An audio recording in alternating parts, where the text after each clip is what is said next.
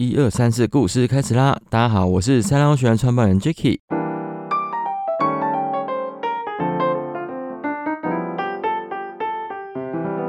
大家有发现我们上个礼拜是没有更新吗？最近呢，说忙也不是，不忙也不是，主要是因为冬天来了之后，北部玩水的人开始变少，变成要往南部跑。但是北部还是偶尔会有一些室内课程需要回来上，所以就会变成啊来来回回两边跑的状况。有时候小琉球是还好。但是如果跑到垦丁的时候，真的是会有点远到想哭的感觉。不过该庆幸的应该就是台湾就这么小了，不会再更大了。从最北台湾到最南台湾，大概也就是六个小时的车程。这样子的移动距离，有时候会让人有种时空地理背景错乱的感觉。可能是因为这个因素造成最近的创作动能有一点低落的关系。但我还是会一直去找机会来更新我们的不在家 podcast，还是固定在周四啦。那这其实就跟五六不能往的道理是一样的。走到现在也快五十集了，不管是。拉迪赛啦，还是说一些震惊的故事，少说歹说也做了一点成绩出来，也有一些小故事内容可以跟跟大家分享。我们还是会继续做下去，不用担心。而且上周末上班不要看办了第二、第三届的走中奖，其实还蛮励志人心的。怎么说呢？虽然走中奖多数是在颁给 YouTube 的创作者们，但 Podcast 也算是一个创作者的空间。两者之间有着异曲同工之妙。看到许多默默无闻的小频道上台领奖的时候，内心都会有一种悸动的感觉。所以这一集呢，我们除了要分享在小琉球可以做的一些海边活动之外，我们还要跟大家分享我们看了上班不要看办的走中奖之后，我们最感动的几个瞬间。今天啊，会跟大家分享三个瞬间。第一个是创作歌手黄明志，他的频道也有入围，也有得奖，但这不是重点，重点是他的得奖感言当中啊，有一段让我很感动的是，他说这个这算是他在台湾第一个得的奖项吧。虽然我是一个外国人，但我的第一个 YouTube 账号就是在台湾读大学的时候创立的。那时候我只比蔡雅刚晚一年啊，应该是我又没有记错的话，我也算是元老级的 YouTube。当初的 YouTube 真的很纯真，我只是想要把东西放。上来记录一下，没有太多的业配，没有太多的商业，我就是想要拍好的东西，不是为了赚钱而创作。他的得奖感言很长一大段，但我记得比较清楚的就是这一些。对于创作者来说，创造的本质以及商业之间的利益交换，到底要怎么拿捏呢？我想这一位歌手做了很好的示范，大家有空也可以去学习一下他。其实啊，创作者要的是一个干净的创作空间，如果中间夹杂了很多商业进来，那还会是我自己的创作吗？所以啊，有时候我在做频道的时候啊，也会想到。这一些事情，有一段时间我是真的还蛮在意排名的，也很在意后台的数据。那时候都会想说，哎，做这个点阅率会高吗？做这个会有人想听吗？后来想想，好像也不是那么重要。做我们想做做的，总会有人来听吧。到现在为止，其实我们都还蛮忠于自己的理念的啦。支持我们的人一直都在，其实这样就足够了。那再来分享一下第二段，第二段是瓜吉郭老板的瓜张新闻，他得了最佳节目企划奖。平常就有在追踪瓜吉的 podcast，觉得他跟彩莲的搭配真的是还蛮完美的。我一直都把他当做我的学习楷模。节目得奖之后啊，频道的开创人瓜老板上台领奖的时候就说：“这个奖项献给我的团队彩铃跟冬叶，没有他们就没有这个奖，真的是还。”蛮感同身受的，荧幕上呈现出来的东西啊，背后有着另外的力量在支持着他，这是大家都知道，但是大家都看不到的地方。每次在听瓜吉的频道的时候，都会蛮赞叹的，不只是瓜吉的口条，还有赞叹的是他们收集跟整理资料的能力。当然，百灵果的舌边也是还蛮厉害的。那这一段呢，其实也蛮深得我心的，所以我想要跟大家分享一下。第三段呢，也是最感人的一段哦，差点看到眼眶泛红的一段，由肉笔头频道胜。出了年度最佳影片奖，入围的影片它叫做《空拍机环岛三十天》，我不认识台湾的，你绝对没看过这景色。不是因为这个主题非常凹斗，是因为这个频道的创办人真的是非常的 real。这段其实我有好多感想，你可以看到会场里面所有人都是穿着正装出席，唯独这一组的创作人他们是很凹斗、很 sporty 的。我很欣赏这样子的态度，做自己，就像他们的频道一样。拍的东西虽然算是小众，但是却非常的珍贵。其中啊，他们有一段得奖感有提到说，拍这一部影片的时候，他们其实非常的担心，担心会拍到破产。为什么呢？因为台湾管空拍是管非常的严的，影片一上传之后，所有的东西都变成了一种证据，都可能会被开罚，罚则是非常的重的，重到可能会导致他们破产。讲到这一边呢，女主人已经哭到快要不行了。不知道听众朋友们有没有看到这一幕？为了创作，大家可以拼。变成这个样子。他们从来没有想过会得名，他们只是想要拍出他们心目中的台湾给大家欣赏。这样子的创作热忱，其实对于我们来说都是蛮正面的鼓励。我们都应该要多多的学习他们。今天分享的这些感动时刻啊，不知道大家有没有参与到呢？好啦，开头跟大家稍微闲聊一下最近的一些心情，继续跟大家聊聊上次提到的小琉球导游的故事吧。很开心，陆游那一集做完之后，其实还真的有听众去走访我们推荐的一些景点跟餐厅的，这算是蛮感人的故事啦。今天这一集要来跟大家分享的不一样，我们要跟大家分享在岛上，通常我们都会去玩什么样子的水上活动呢？一般游客去到琉球想到的应该都是浮潜居。多吧，跟大家说明一下浮潜这一项活动好了。通常啊，你找的浮潜店都会有位教练拉着一个救生圈，那浮潜客呢就会穿着救生衣跟厚底的溯溪鞋，再配上面镜呼吸管，最后是没有挖血的。所以啊，整路你都是要拉着救生圈被教练拖着走，等教练到定点之后，才会评估海况啊或者是浪况，让你们稍微自由活动一下。整体的自由性比较低，可是对于初次踏入海洋活动的朋友，我觉得也算是蛮简单入手。的一门运动。不过啊，这边强烈建议不熟悉当地环境的人，一定要找店家带你下水，不然会非常的危险。岛上比较著名的浮潜景点就是美人洞跟花瓶眼了，费用其实也都很便宜，没记错的话大概就三百块左右。有时候你的住宿还会送浮潜。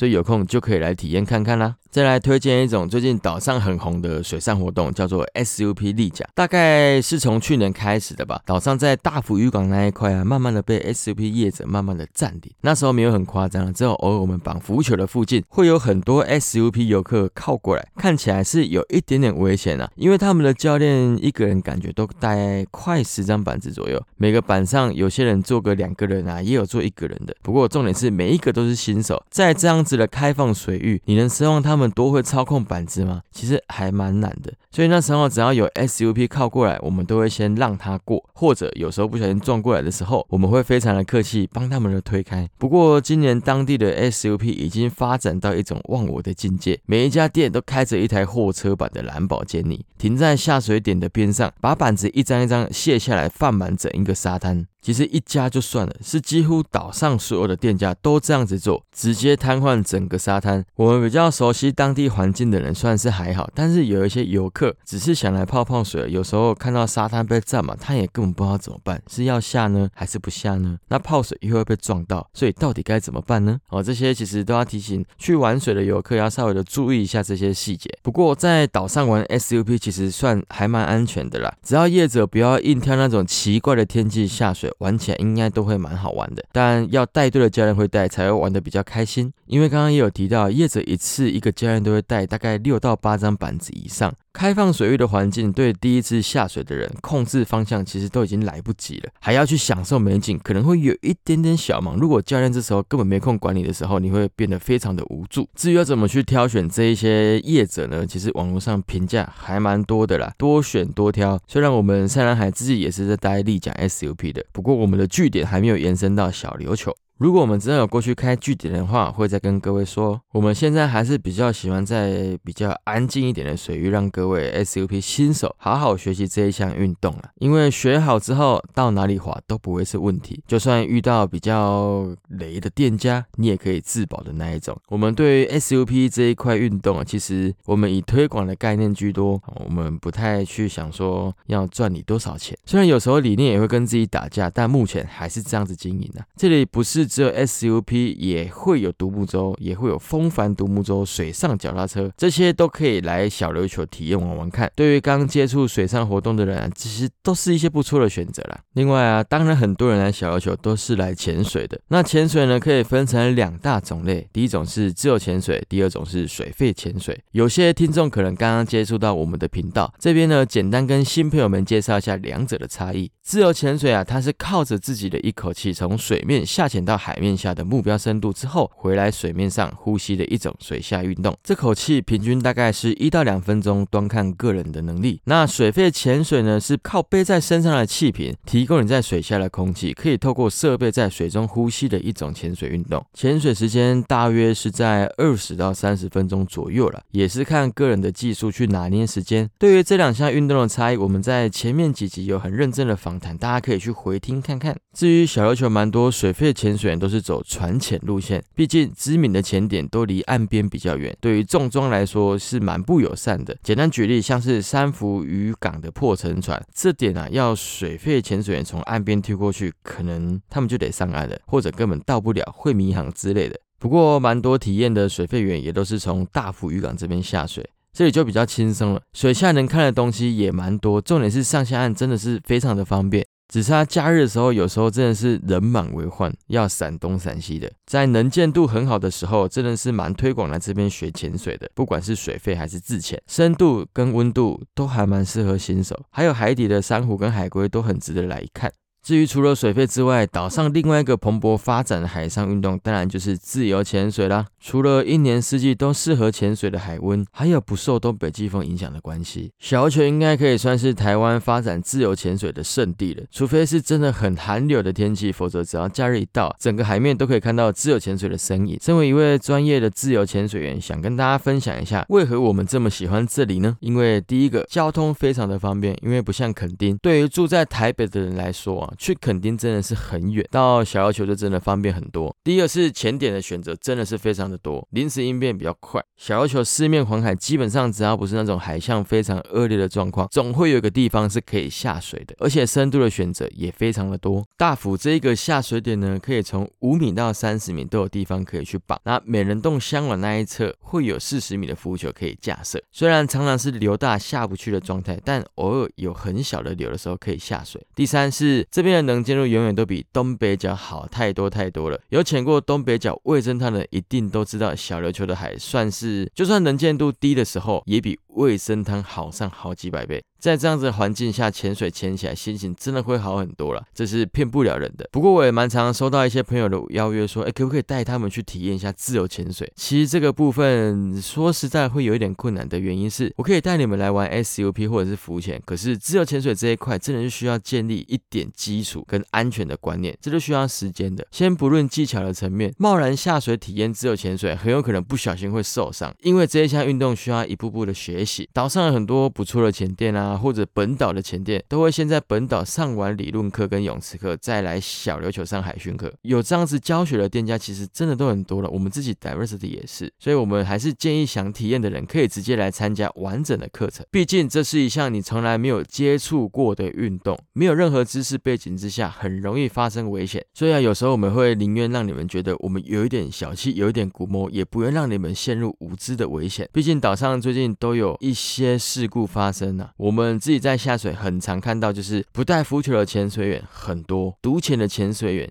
也有，那也有那种在大浪之下下水受伤的潜水员。比较常见的是在浪区穿脱蛙鞋、没带浮球，然后游不回去的这些潜水员，这都是非常危险的因素。体验潜水的短短时间内，不一定有这么多的时间可以去教导。重点是，这还需要花一点心思去感受跟学习。很多时候啊，因为只是体验课程，许多的细节学员根本不会去细细的品尝跟想象，所以它的重要性就会被忽略到。前阵子在小琉球有一个很风行的潜点，叫做小。摩艾石像，它是一个人造的景景点。有人把摩艾的石像放到水里，顿时之间呢，IG 上面有一股摩艾旋风的热潮，大家都跑去拍照了。看一下位置，我才发现，诶，它离三福渔港真的很近的，是超级近的那一种。会有很多渔船经过，而且下水点通常都是在渔港那里。其实这看起来会非常的可怕，因为上下已经不是那么轻松了，还要去远离渔船。其实会建议大家，如果真的没有人带的话，就不要去了，或者是说就。干脆不要去这个地方。讲到这边，是不是有点太严肃，讲太远呢？主要是说岛上风行自由潜水之余，大家也不用疯着跟风，一定要去哪去哪拍照。很多时候还是要量力而为。大海一直都在，海况不好就下次再来，真的不会少一块肉。当然，如果这些活动啊，你都觉得你好想尝试哦，那也不错。现在有一些业者推出包船的水上活动，欢乐包，搭船出去到某一个景点，搭船到某一个海域，直接在水面上开趴玩水，看上要跳水玩 SUP。啊，或者是溜滑梯、浮潜，甚至有经验的人还可以组队自己在那边玩自由潜水。岛上活动真的是出头很多了，不怕你来玩，只怕你不敢玩。但要注意的是，十二月三号开始到十二月九号是小琉球的银王祭典期间，这一段期间呢，岛上一定是爆炸多人的，基本上水上活动也是禁止的了，或者是说业者基本上也都停工参加祭典去了。这期间来小琉球玩的人，就跟着一起在岛上封祭典就好了。下水呢，就改天吧。三年一次的荧光祭典不会让你失望的了。那下一次我们就来做一集小琉球银王的故事，你们说好不好？大家会想听吗？那我们这一集的分享就到这边，那我们下次见喽，拜拜。